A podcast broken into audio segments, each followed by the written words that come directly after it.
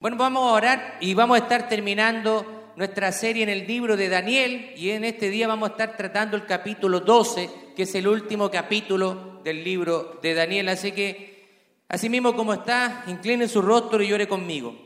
Padre, te damos muchas gracias en este día por tu infinito amor y tu infinita misericordia para con nosotros, Señor, sabiendo, Padre, de que usted está interesado en nuestra vida, se está, Señor, eh, preocupado de, nuestra necesidad, primeramente espiritual y también nuestra necesidad física.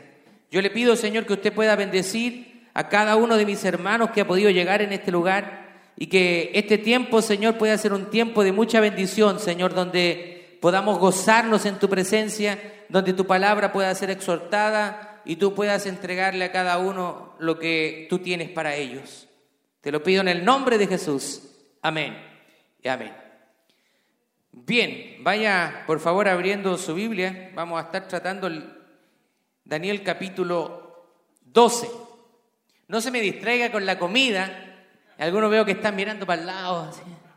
¿Qué es lo que trajeron la hermana? Pero vamos a comer comida espiritual primero y después vamos con la carne, ¿cierto? Que nos gusta comer, ¿eh? Bueno, mire, vamos a leer Daniel 12, vamos a ver el versículo 1 y vamos a ir tratando el pasaje a medida que avanzamos.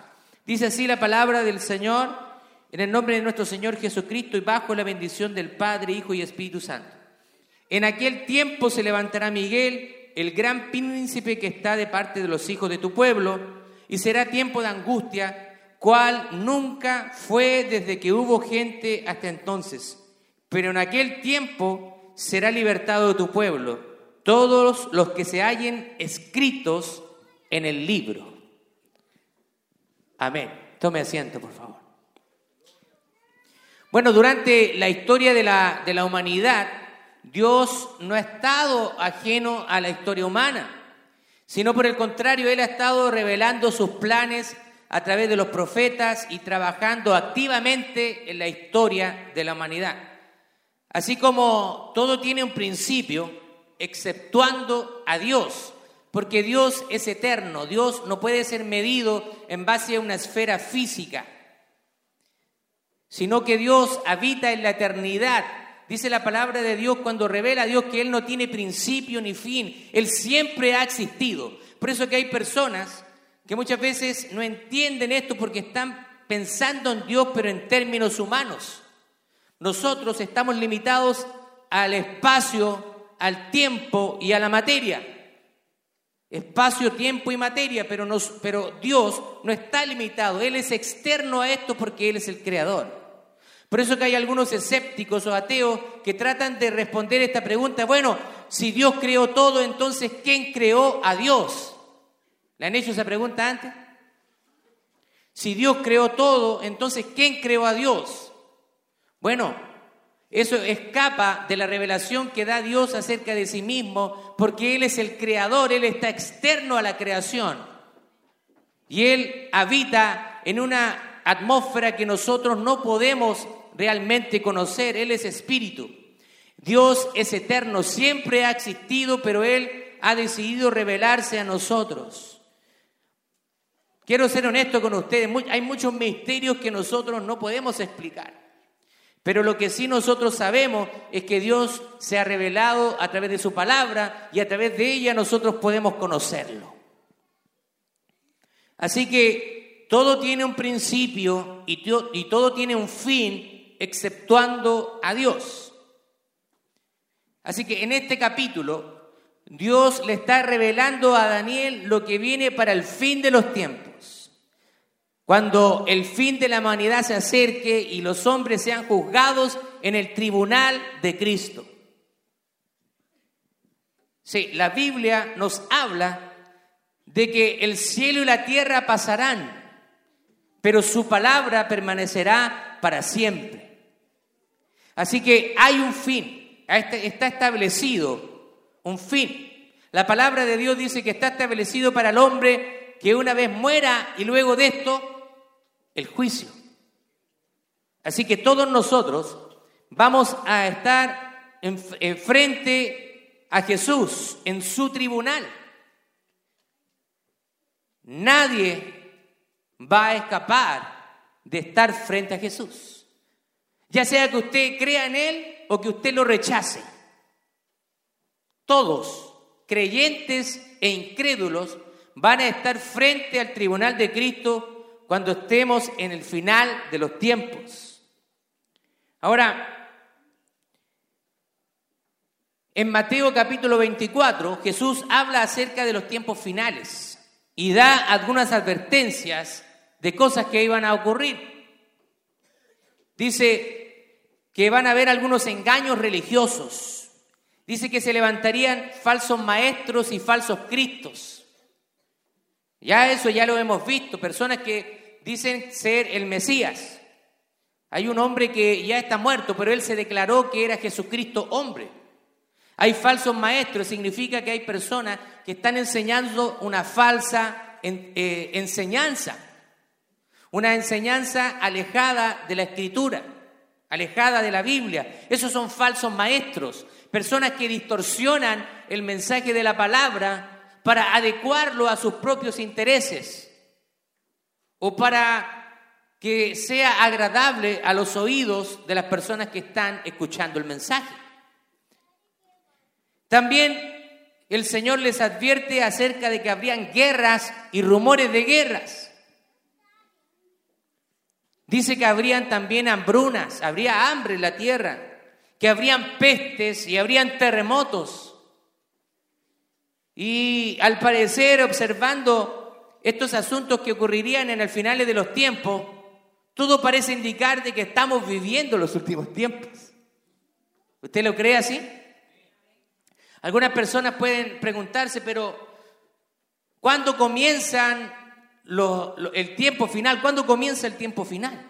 Bueno, quiero decirle que cuando Jesucristo ascendió, el reloj de Dios comenzó a correr.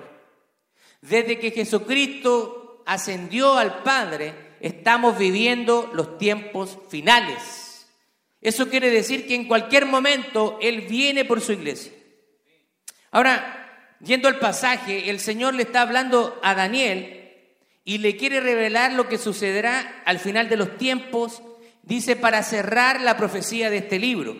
Ahora, el libro de Daniel es un libro que no es fácil de comprender y se considera dentro del género literario apocalíptico. Tiene muchas imágenes, muchos símbolos que no se pueden muchas veces interpretar literalmente.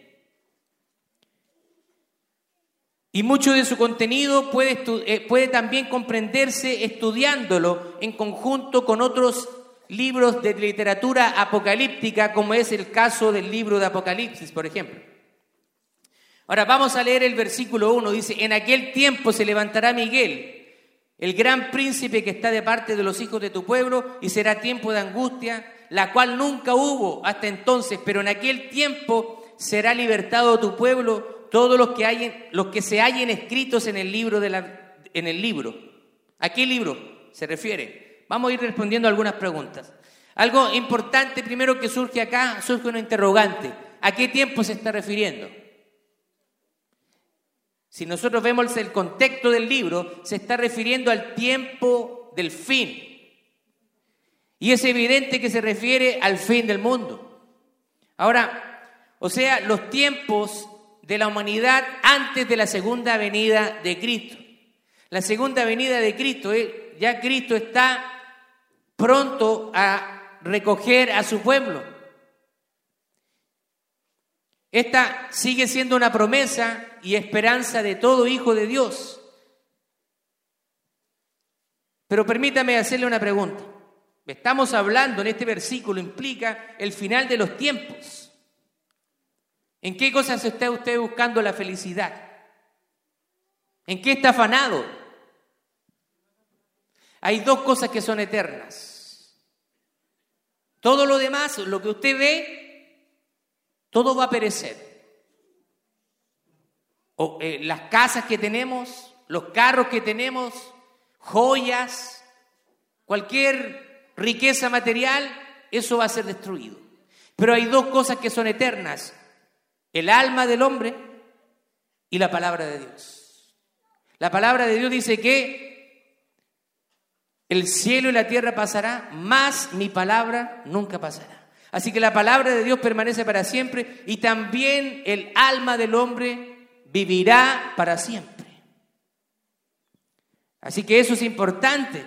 Nosotros podemos estar regocijándonos y tratando de buscar felicidad de muchas maneras, pero el verdadero gozo tiene que ver con nuestra seguridad de estar en el Señor.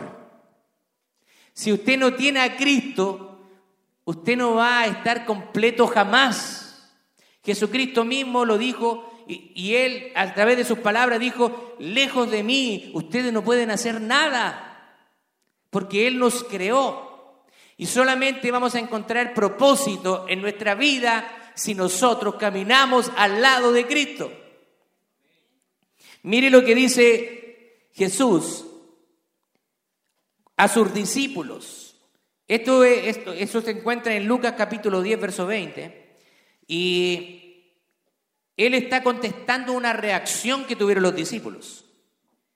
Cuando los discípulos estaban expulsando demonios.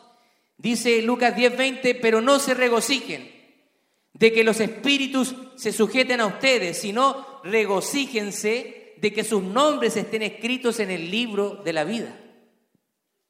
Venían los discípulos muy contentos, Jesús. ¿Sabes que andábamos por allá y andábamos echando demonios y los demonios no hacían caso? Somos poderosos. Y Jesús, escuchando lo que veían ellos, bueno, eh, eh, asumimos de que ellos no están echando los demonios en una autoridad personal, sino que están echando fuera los demonios en la autoridad del nombre de Jesús. Porque en el nombre de Jesús se sujetan todo demonio, toda potestad, todo espíritu inmundo. En el nombre de Jesús no puede resistirse. Tiene que salir. Entonces ellos están regocijándose, pero el Señor dice, miren, relájense, take it easy, cálmense. Ustedes tienen que regocijarse si su nombre está escrito en el libro de la vida. Eso es lo que tiene que hacerles a ustedes regocijarse. En otras palabras, Jesús les está diciendo, miren, las cosas que ustedes hagan pueden traerle gozo temporal. Pero lo que realmente a ustedes tiene que traerle felicidad es que sus nombres estén escritos en el libro de la vida. Apocalipsis en el capítulo 20, verso 15 dice, y el que no se halló inscrito en el libro de la vida fue lanzado al lago de fuego. Wow. Esto es terrible.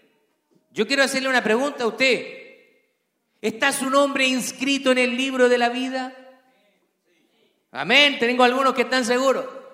Algunos como que titubearon o se abstienen de responder. Pero la pregunta es, ¿está inscrito su nombre en el libro de la vida?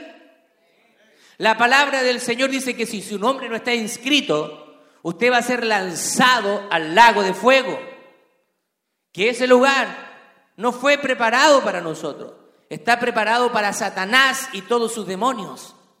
No es un lugar que Dios haya preparado para nosotros, pero de nosotros, de nuestra decisión depende dónde vamos a pasar la eternidad. Si usted es un hombre y una mujer que está inscrito en el libro de la vida, entonces usted debe vivir su vida conformes a los principios del libro de Dios. Y ese libro de Dios es la palabra de Dios. Eso debería ser lo más importante para nuestras vidas o sea, la palabra de Dios, la Biblia debe ser lo más importante para nosotros. De esta manera nosotros no podemos pensar que por el solo hecho de venir a la iglesia ya somos cristianos. ¿Me está escuchando? Mucha gente piensa, ah, yo fui a la iglesia el día domingo, hice el check-in y ya estoy salvado por el resto de la semana. Y nosotros como que pensamos las cosas, a ver, miren, la semana, en la semana me porto bien mal, hago las cosas que no le agradan a Dios, pero el domingo voy a la iglesia, ah, como que la balancita dice, queda medio a medio, como que se balancea la cosa ahí. Nosotros pensamos de esa manera. Pero ¿sabe qué? Así no es como funcionan las cosas de Dios. Usted no es cristiano por venir a la iglesia, porque la iglesia nos salva. Ah, pastor, ¿qué está diciendo? Sí, le estoy diciendo una verdad. El único que salva se llama Jesucristo, el Rey de Reyes y el Señor de Señores.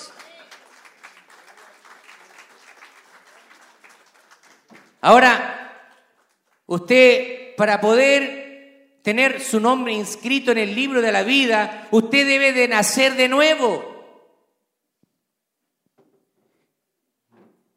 Y debe arrepentirse de sus pecados. De lo contrario, si usted no lo hace, usted solamente está presente en la iglesia, en el templo, en el edificio, sin ser parte de la familia de Dios. Usted puede estar presente aquí y usted puede que no sea parte de la familia de Dios porque usted no ha tomado una decisión. Es fuerte lo que le estoy diciendo, pero yo quiero hablarle con la verdad como pastor, como ministro de Dios, porque yo quiero predicarle la verdad. Tengo que ser honesto con usted. No me interesa si usted se va a ir enojado conmigo por hablarle la verdad.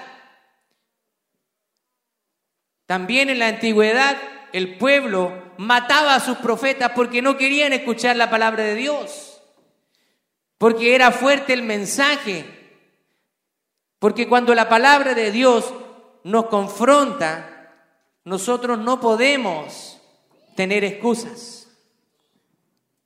Versículo 2 dice, y muchos de los que duermen en el polvo de la tierra serán despertados, unos para vida eterna y otros para vergüenza y confusión perpetua.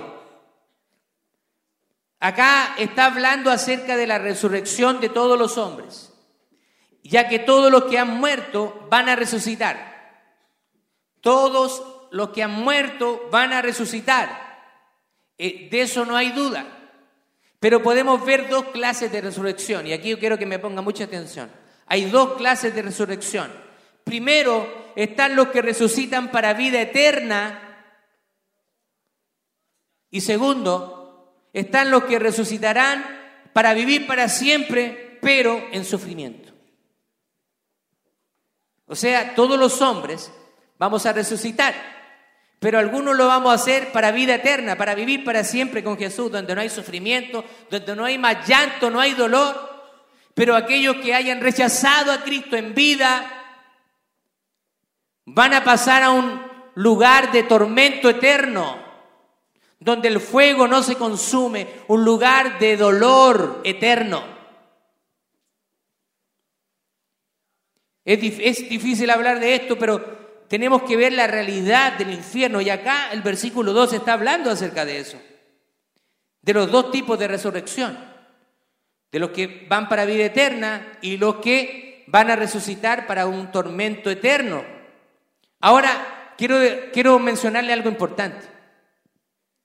La decisión que usted tome en vida va a determinar dónde usted va a pasar la eternidad. Cuando usted muere, ya la decisión fue tomada. Hay una falsa doctrina del purgatorio. Es una falsa doctrina porque eso no aparece y no se puede tener sustento bíblico. Que dice que una, una vez que una persona muere, nosotros en la tierra, los que estamos vivos, podemos orar e interceder por ellos para ver si ellos alcanzan el cielo. Eso es falso. Eso no tiene sustento bíblico. La palabra de Dios dice que está establecido para el hombre que una vez muera y luego de esto inmediatamente el juicio. Así que si usted si muere sin Cristo, lamentablemente usted va a ir a un lugar de sufrimiento eterno. Así que la decisión es una decisión de vida o de muerte, pero muerte eterna. Mucha gente vive pensando que después de esta vida no hay otra. ¿Cierto? Dicen, ah, si después de esta vida no hay otra, así que hay que pasarla bien. ¿Sí o no? Como decía por ahí un cantante, living la vida loca. ¿Cierto? Hay que vivir la vida, hay que disfrutarla. Si la vida se vive una sola vez, tenga cuidado con ese pensar. Porque usted no sabe el día ni la hora en que Jesús, en que Jesús va a volver. Usted no sabe ni el día ni la hora en que Dios va a venir por su vida. ¿Usted sabe cuándo va a morir? Nadie sabe. Imagínense que lo supiéramos y que supiéramos exactamente cómo vamos a morir y cuándo. Si a mí me dijeran, tienes dos semanas de vida, ¿qué haría yo? Yo trataría, ¿cierto?, de hacer todo lo que no pude hacer y creo que la vida tomaría otro rumbo, pondríamos las cosas en prioridad. Bueno, quiero decirle que eso es justamente lo que tenemos que hacer ahora, porque realmente no sabemos cuándo vamos a morir. Así que mucha gente vive pensando en lo temporal y no con una mirada en lo eterno. Por eso muchas personas mal enfocan su vida y se afanan en las cosas de este mundo y viven conforme a sus concupiscencias, a sus deseos, deseos de la carne, a los deseos pecaminosos de su vida, de su corazón. Porque el pecado Muchas veces es placentero el pecado y por eso que cuesta dejarlo, porque se hace adictivo el pecado. ¿Usted está luchando con algún pecado? Aquí nosotros no, no, podemos leer nuestro corazón, no podemos leer la mente, pero Dios conoce exactamente con lo que usted está luchando en esta hora. Pero Dios no quiere que usted permanezca como está. Él quiere darle una vida abundante en Él. La pregunta que usted debe hacerse es, ¿dónde quiere vivir para siempre? La pregunta no es si usted va a vivir para siempre o no. Usted va a vivir para siempre, lo quiera o no. Ahora la pregunta es, ¿usted quiere vivir para siempre en el cielo o en el infierno? Ahora algunas personas tratan de argumentar, pero si Dios es bueno, entonces Dios no puede mandar a nadie al infierno porque Dios es bueno. Bueno, Dios es bueno y es santo. Y nadie que no se haya arrepentido de sus pecados puede habitar en su presencia. Así que la cosa no es que si Dios es bueno o no, Él es bueno y es santo. Por eso que Él ha puesto un intermediario para con Él y ese es Jesucristo. El que tiene a Jesucristo entonces tiene la vida, pero el que no tiene al Hijo, entonces la ira de Dios está sobre esa persona. A través de Cristo, nuestros pecados son perdonados y somos justificados. No por nuestras obras, porque el, apóstol Pablo en el libro de Efesios en el capítulo 2 dice, por gracia ustedes son salvos, no por obras para que nadie se gloríe. Significa que no hay nada que usted pueda hacer para alcanzar la salvación. Solamente la salvación se alcanza por depositar nuestra fe en Jesús.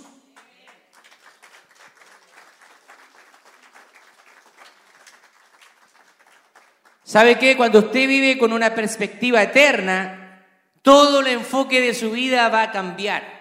Sus metas van a cambiar, sus relaciones también cambian, toda su vida tiene un nuevo sentido en Jesús. Usted va a cambiar también su relación con sus hijos, su relación con su esposa, etcétera. Todo va a mejorar porque Cristo va a ir transformando su vida y va a ir sacando esas cosas que a Él no le agradan y va a ir puliéndolo y va a ir transformándolo y lo va a ir haciendo una nueva criatura. Versículo 3 dice, los entendidos resplandecerán con el resplandor del firmamento y los que enseñan la justicia y la multitud como las estrellas a perpetua eternidad. Esto nos está hablando a nosotros de un tiempo de una propagación de la palabra de Dios en tiempos difíciles acercándose a los últimos tiempos, va a haber una proclamación de la palabra como nunca ha habido antes. Es increíble ahora el alcance de las comunicaciones y el acceso a la información. Usted hace un clic y usted puede ser leído al otro lado del mundo. Siglos atrás eso no era posible, pero ahora por el avance de la tecnología, usted sube una foto en las redes sociales y lo están viendo en todo el mundo. Su familia que vive a miles de millas, miles de kilómetros, puede ver una foto instantáneamente. Las comunicaciones ahora son increíbles. Mire lo que dice Mateo capítulo 24, verso 14. Y, será predicado este Evangelio del reino en todo el mundo, para testimonio a todas las naciones, y entonces vendrá el fin. Está hablando de un tiempo donde el Evangelio será predicado en todas las naciones. Me, he quedado sorprendido. Nosotros como iglesia eh, tenemos un canal de Spotify. Y subimos los sermones de la iglesia cada semana, son, eh, eh, subidos a la plataforma de Spotify. También está en YouTube y en Facebook. Y Spotify nos da algunas estadísticas de en qué lugares se escuchan los sermones.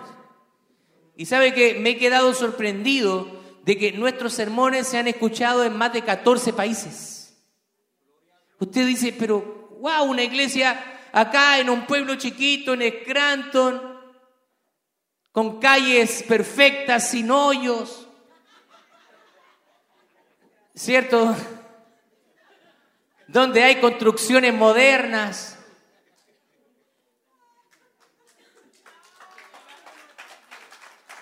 Le estoy haciendo propaganda a Scranton, ¿eh?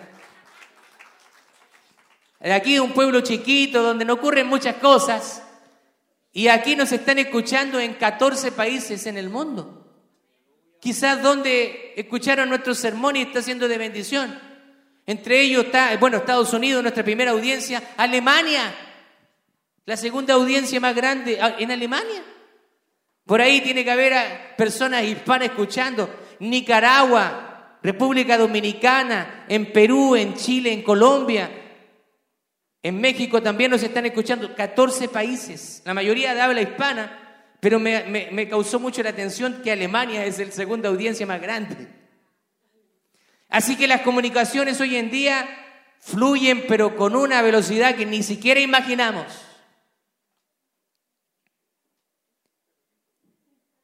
Así que durante estos tiempos nosotros vemos que la palabra de Dios se está propagando. ¿Sabe qué? No hay corazones duros. Muchas veces nosotros decimos, la gente está dura para escuchar. Realmente no hay corazones duros, sino que hay cristianos vagos que no comparten el mensaje, que no comparten el Evangelio. Muchas veces perdimos oportunidades. Usted está en la línea, no sé, en Walmart y hay una persona y usted puede compartir el mensaje, pero no lo hacemos. Estamos en un mundo muy individualista donde lo que le pase a una persona no nos interesa, no es mi vida, que haga lo que quiera. No tenemos ese interés por las personas. Y eso tiene que cambiar. Como hijos de Dios nosotros tenemos que interesarnos por las personas que no tienen a Cristo. Quizás alguien que está en la línea ahí en el supermercado, quizás está pensando en el suicidio, quizás esté teniendo problemas en el matrimonio y quizás una sola palabra de usted usada a través del Espíritu Santo puede ser poderoso para esa persona. Nuestra hermana Milka contaba su testimonio este día sábado. Muchas gracias, hermano. De que ella le escribió a una persona y esa persona estaba justamente pensando en el suicidio. Uno no sabe qué puede evitar o qué puede pasar cuando compartimos un mensaje de esperanza. Nosotros tenemos que estar sembrando la palabra de Dios. En el pasado y hoy mismo en la actualidad han habido ya tiempos de hostigamiento para los cristianos. Sobre todo en el primer siglo hubo, persecución, hubieron muchas personas que murieron como mártires de la iglesia. Y en actual, actualmente también hay hostigamiento para los cristianos en diferentes países. Había escuchado una vez, ¿sabe qué? Aquí en Occidente existen los ateos. Pero allá en, el Medio Oriente no existen los ateos. Vaya a expresar sus pensamientos religiosos en países de mayoría musulmana, como Irak, Irán. Vaya a ver si usted tiene la libertad de creer lo que quiera. Esos son países de persecución sobre los cristianos. Han habido muchas personas que han muerto en esos lugares en el campo misionero en la actualidad. No estoy hablando en el siglo primero, en la actualidad. Si usted no ha visto una película que se llama Punta de Lanza, usted, va, usted puede ver la historia de misioneros americanos que murieron a manos de indios en el Amazonas, en el Ecuador, compartiendo el mensaje del Evangelio. Hay mártires hoy en día también. Pero ¿sabe qué? Las esposas de estos hombres volvieron, a pesar de que esos hombres habían matado a sus esposos, volvieron y les predicaron el Evangelio, siguieron predicando y ahora esos, esa tribu, muchos de ellos se convirtieron al Señor. Los últimos tiempos son tiempos donde reina el ateísmo y la incredulidad, donde a lo bueno se le llama malo y a lo malo se le llama bueno. Pero nada de esto va a impedir que la palabra de Dios ejerza su poderoso efecto sobre las personas. Mire lo que dice Hebreos capítulo 4, verso 12. Porque la palabra de Dios es viva y eficaz y más cortante que toda espada de dos filos y penetra hasta partir el alma y el espíritu, las coyunturas y los tuétanos, y discierne los pensamientos y las intenciones del corazón. La palabra de Dios jamás vuelve vacía. Cuando usted la escucha, algo sucede en su corazón. A muchas personas les llena de gozo la palabra de Dios. A otras les hace sentir incómoda porque les revela la situación de pecado en la cual se encuentran y la palabra de Dios les incomoda. Porque saca a la luz nuestra condición, nuestro pecado. Así que la palabra de Dios tiene un efecto, no es un libro cualquiera. La palabra de Dios es un libro único en el mundo. Y algunas personas van a comentar, pero pastor, si la, la Biblia fue escrita por hombres, por un hombre. Bueno, para ser exacto, fue escrito por 40, más de 40 autores. En un lapso de 1500 a 1600 años de diferentes trasfondos sociales y económicos. Pastores, reyes, profetas, sacerdotes. Pero la palabra de Dios tiene una unidad impresionante. Y hay un mensaje que recorre desde el Génesis al Apocalipsis. Y ese mensaje es que Dios quiere redimir a la humanidad. Ese es el mensaje de la Biblia. Desde Génesis al Apocalipsis, Dios se muestra al hombre y le está diciendo que quiere restaurar la relación que el mismo hombre destruyó con el pecado. Pero Dios, en su amor y misericordia, Él no quiere que nadie perezca, sino que todos procedamos al arrepentimiento. Mire lo que dice Isaías capítulo 55, verso 11 la Biblia de las Américas, así será mi palabra que sale de mi boca, no volverá a mi vacía sin haber realizado lo que deseo y logrado el propósito para el cual la envié. Ahora quiero hacerle una pregunta, ¿qué le está impidiendo compartir la palabra de Dios con las personas que lo rodean? ¿Hay algo que está impidiendo que usted comparte? Quizás tiene temor de compartir la palabra de Dios. Quizás tiene falta de conocimiento. Mire, la verdad que no sé nada de la Biblia. Llevo siendo cristiano como 15 años, pero nunca he leído la Biblia y me avergüenzo de eso. No sé cómo compartir el Evangelio. O quizás usted no está compartiendo el Evangelio porque tiene un mal testimonio en su trabajo. Todos conocen cómo es usted, así que usted prefiere quedarse calladito. No, que si voy a compartir la palabra de Dios, mis compañeros se van a quedar sorprendidos. ¿Qué? ¿Tú eres cristiano? ¿Eres cristiana? No se te nota. Así que muchas veces tenemos miedo de compartir la palabra de Dios porque somos conscientes de nuestro mal testimonio. Una persona que tiene un mal testimonio va a evitar declarar abiertamente de que es cristiano. Hay vergüenza. Recuerde que todos nosotros somos responsables ante el Señor por quienes Él nos pone en el camino para hablar de Cristo. Si usted tiene la oportunidad de conocer a alguien, háblele de Cristo. Somos responsables de eso. Versículo 4 dice, pero tú, Daniel, cierra las palabras y sella el libro hasta el tiempo del fin. Muchos correrán de aquí para allá y la ciencia se aumentará. Así que aquí vemos que en los, tiempos finales se va a caracterizar por un conocimiento impresionante y la accesibilidad a la información y el avance de la tecnología. Esto es algo que nosotros vemos ahora mismo. Usted vea las redes sociales, vea los computadores, vea los teléfonos.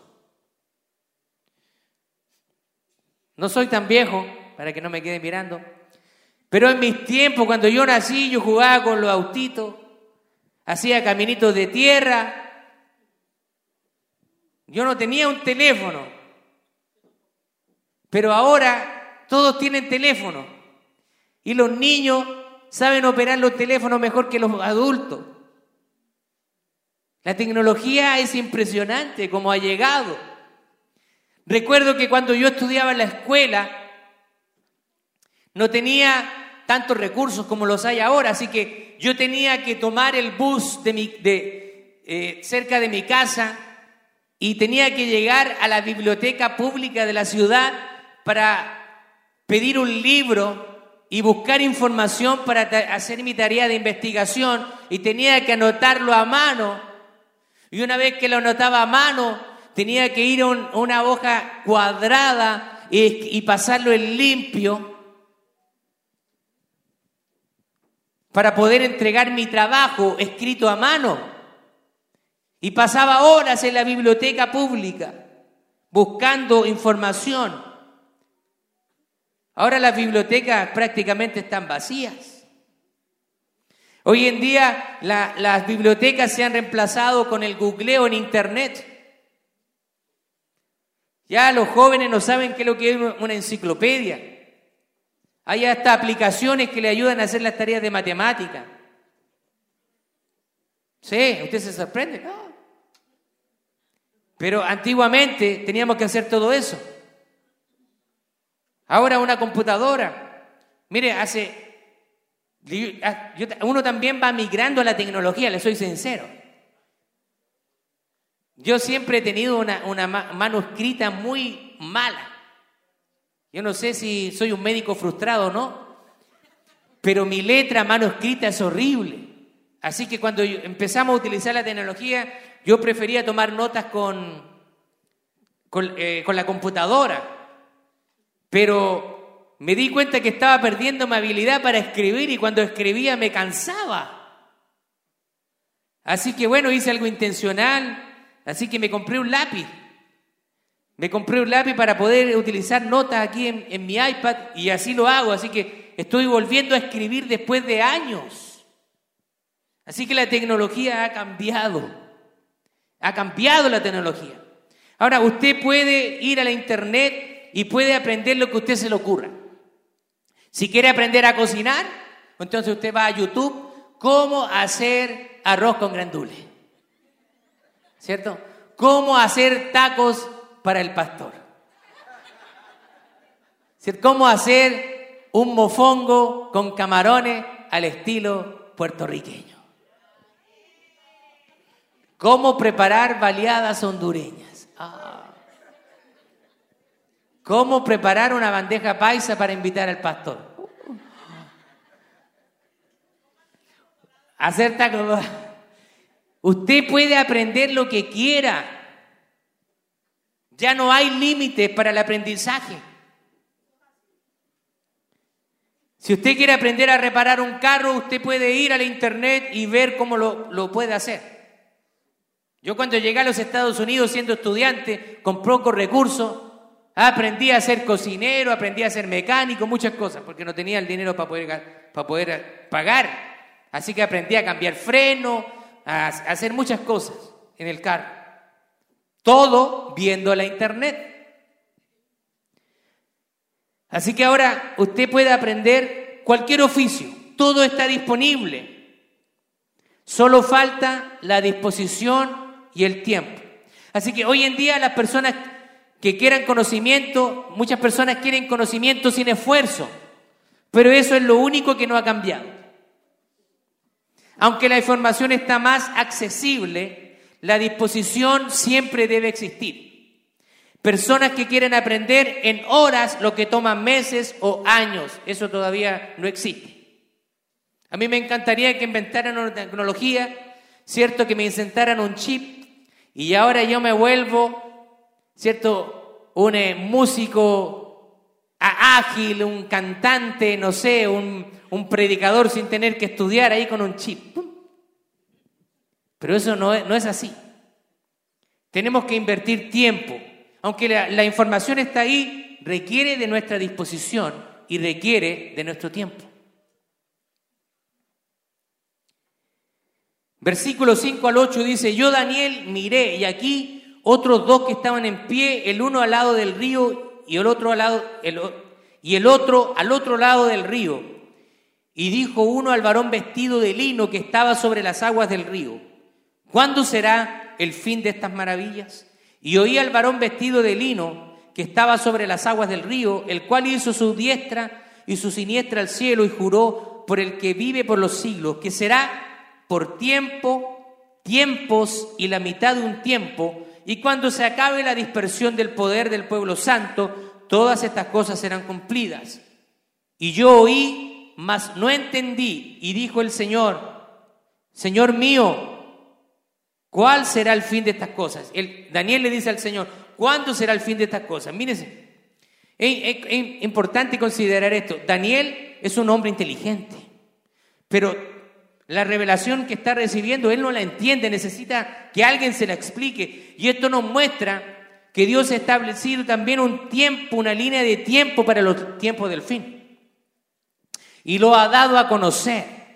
Ahora, muchos de los profetas que escribieron realmente no entendían lo que estaban escribiendo, porque la revelación no había sido completa. Pero ahora nosotros estamos en una ventaja, tenemos toda la Biblia. Daniel no tenía lo que nosotros tenemos ahora. Así que nosotros podemos tener ahora la revelación completa de la palabra de Dios. Vemos que a pesar de la inteligencia y la sabiduría de Daniel, está haciendo preguntas porque quiere entender lo que está viendo. Ahora, cuando usted quiere respuestas, ¿qué es lo que tiene que hacer? Preguntar. Tan sencillo como eso. Si usted quiere respuestas, usted tiene que preguntar. Por eso que me gusta el ambiente de los grupos de casa. ¿Sabe por qué? Porque los grupos de casa no se nos da un ambiente de conversación muy, muy rico conversamos diferentes temas y, aprendemos juntos todos. Verso 9 dice, él respondió, anda Daniel, pues estas, estas palabras están cerradas y selladas hasta el tiempo del fin. Así que en otras palabras, el Señor le está aclarando a Daniel, esto no lo vas a poder entender. Este entendimiento va a ser para los tiempos finales. Hay cosas que no entendemos el día de hoy, pero debemos seguir adelante. Muchas personas dicen, pero pastor, no entiendo la Biblia. Bueno, yo le digo, ponga en práctica las cosas que se entiende.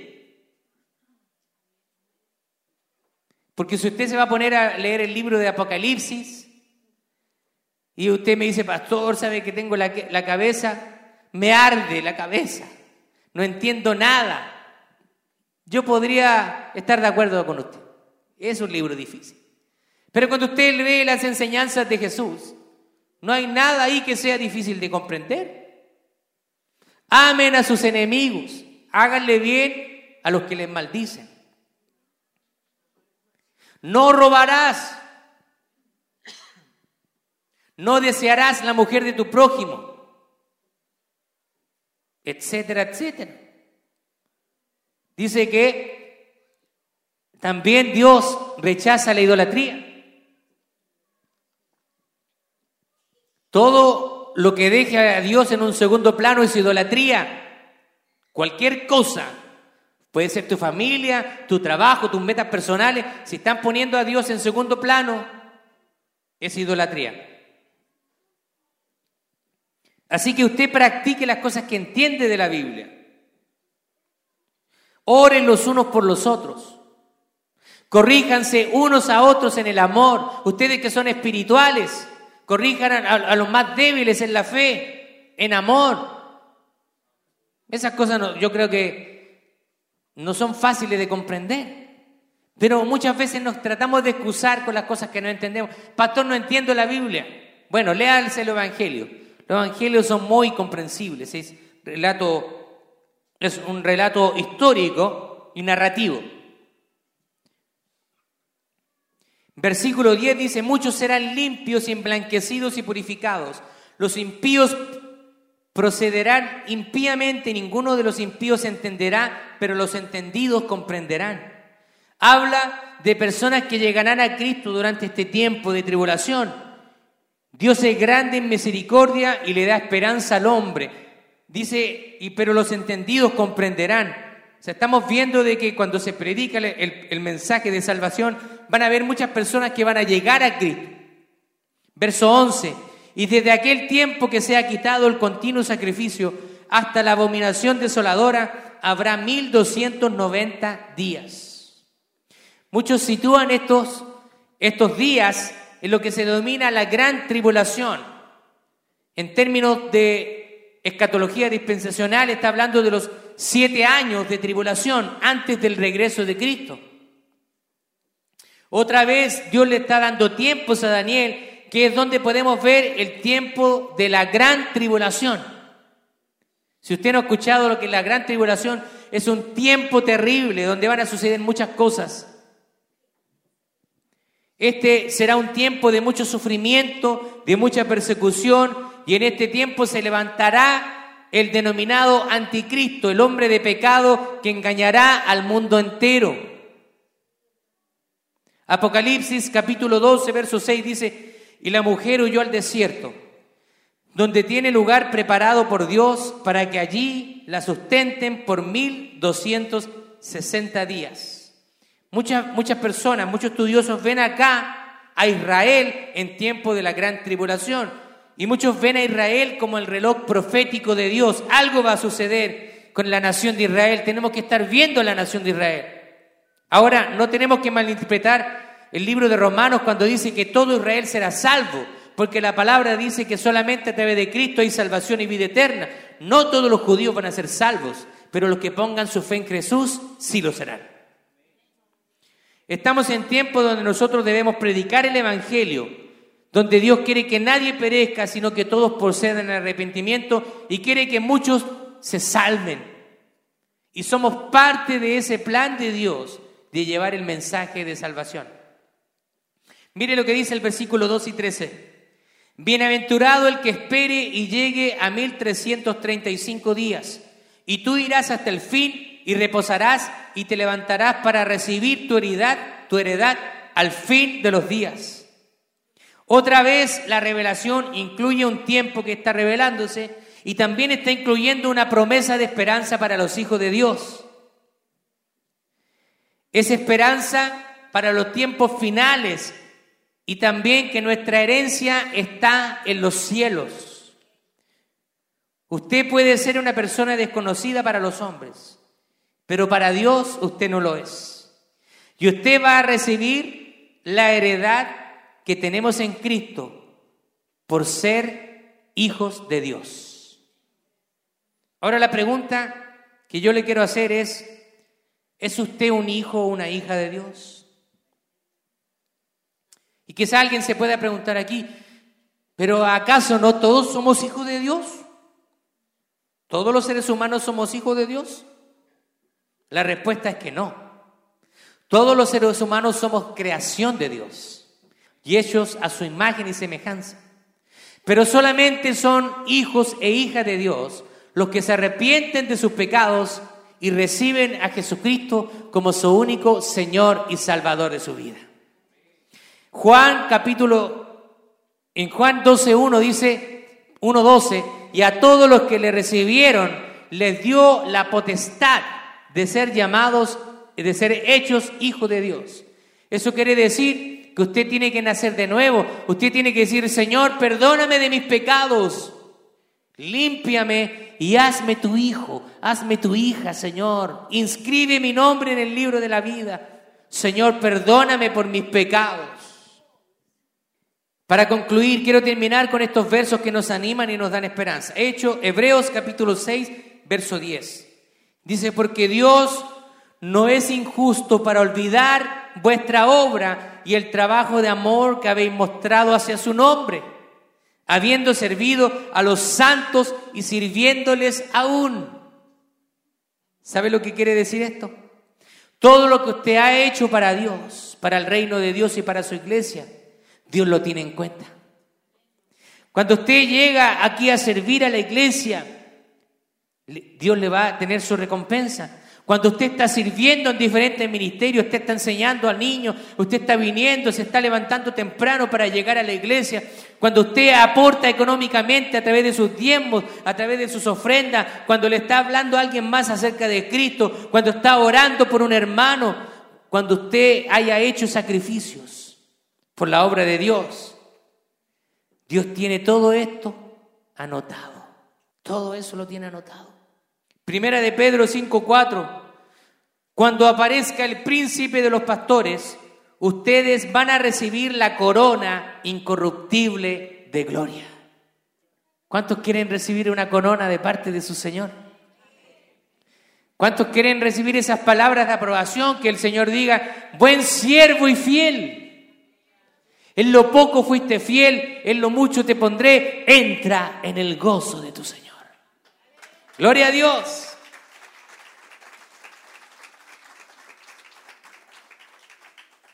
Muchas veces quizás usted no va a recibir los aplausos de sus hermanos por hacer algo, pero déjeme decirle que Dios está mirando atentamente todo lo que usted hace desde el cielo. Y para Él, cada detalle que usted hace para su obra, Él lo tiene considerado. Lo mucho o lo poco que usted haga, Dios jamás lo olvida. Los hombres olvidan, pero Dios jamás olvida.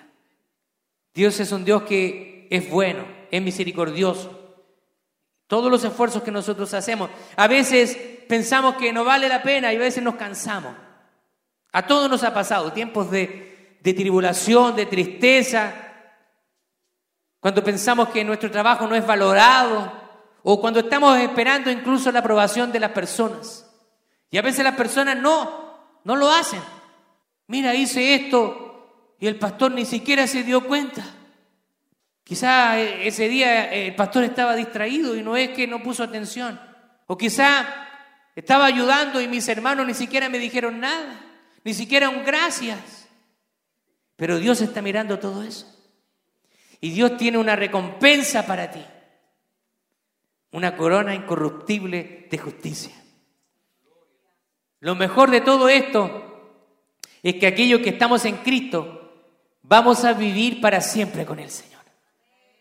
¿Usted se imagina ese momento cuando seamos arrebatados y que estamos vivos? O si estamos en la tumba cuando seamos levantados al sonar de la trompeta y, y vinemos a Jesús frente a frente. ¿Se imagina eso? ¿Qué va a hacer usted? Yo creo que el gozo va a ser indescriptible. Yo lo que haría si tuviera Jesús frente a mí, yo correría a abrazarlo, a postrarme delante de sus pies y a darle gracias por su amor, por su sacrificio, por su misericordia, porque Él me salvó. Gloria a Dios. Mire, para aplicar y ya está terminando, dice, cada hombre tiene su camino, tiene un camino por andar. Cada hombre tiene un fin, cielo o infierno. Donde usted vaya va a depender de la decisión en vida. Cuando usted está muerto, esa decisión ya se tomó. Hay un reposo provisto para el pueblo de Dios. Y hay una heredad para el pueblo de Dios. Vamos a heredar junto con Cristo. Mucha gente especula acerca de los tiempos finales Pero si hay algo que sí podemos tener en plena seguridad, es que si estamos en Cristo, no hay nada de lo que tengamos que temer. Sabe que recuerdo cuando estábamos en la iglesia en, Rancagua, en Chile, y comenzamos a, enseñar acerca de la, de la escatología, empezamos a abrir el libro de Apocalipsis, a, enseñar acerca de la gran tribulación, se acercaron algunos hermanos bien atemorizados, asustados, pastor. La iglesia va a pasar los tiempos de la tribulación y como que le afligió de verdad. Yo le dije, mire, eso ¿Qué importa? Si nosotros estamos en Cristo, nuestra vida está segura. Así que yo no quiero entrar en detalles, por eso a mí no, me gusta hablar mucho de escatología, porque pienso que la iglesia tiene que madurar primero en otros temas, antes de hablarle del anticristo, de la bestia, de la marca, del 666. Prefiero que la iglesia comprenda las cosas fundamentales. Pero lo que sí quiero que usted tenga claro, es que si usted está en Cristo, usted se va con el Señor. Los que estamos en Cristo, no importa lo que suceda alrededor nuestro, nos vamos a ir a vivir eternamente con el Señor. Gloria a Dios, póngase de pie, por favor.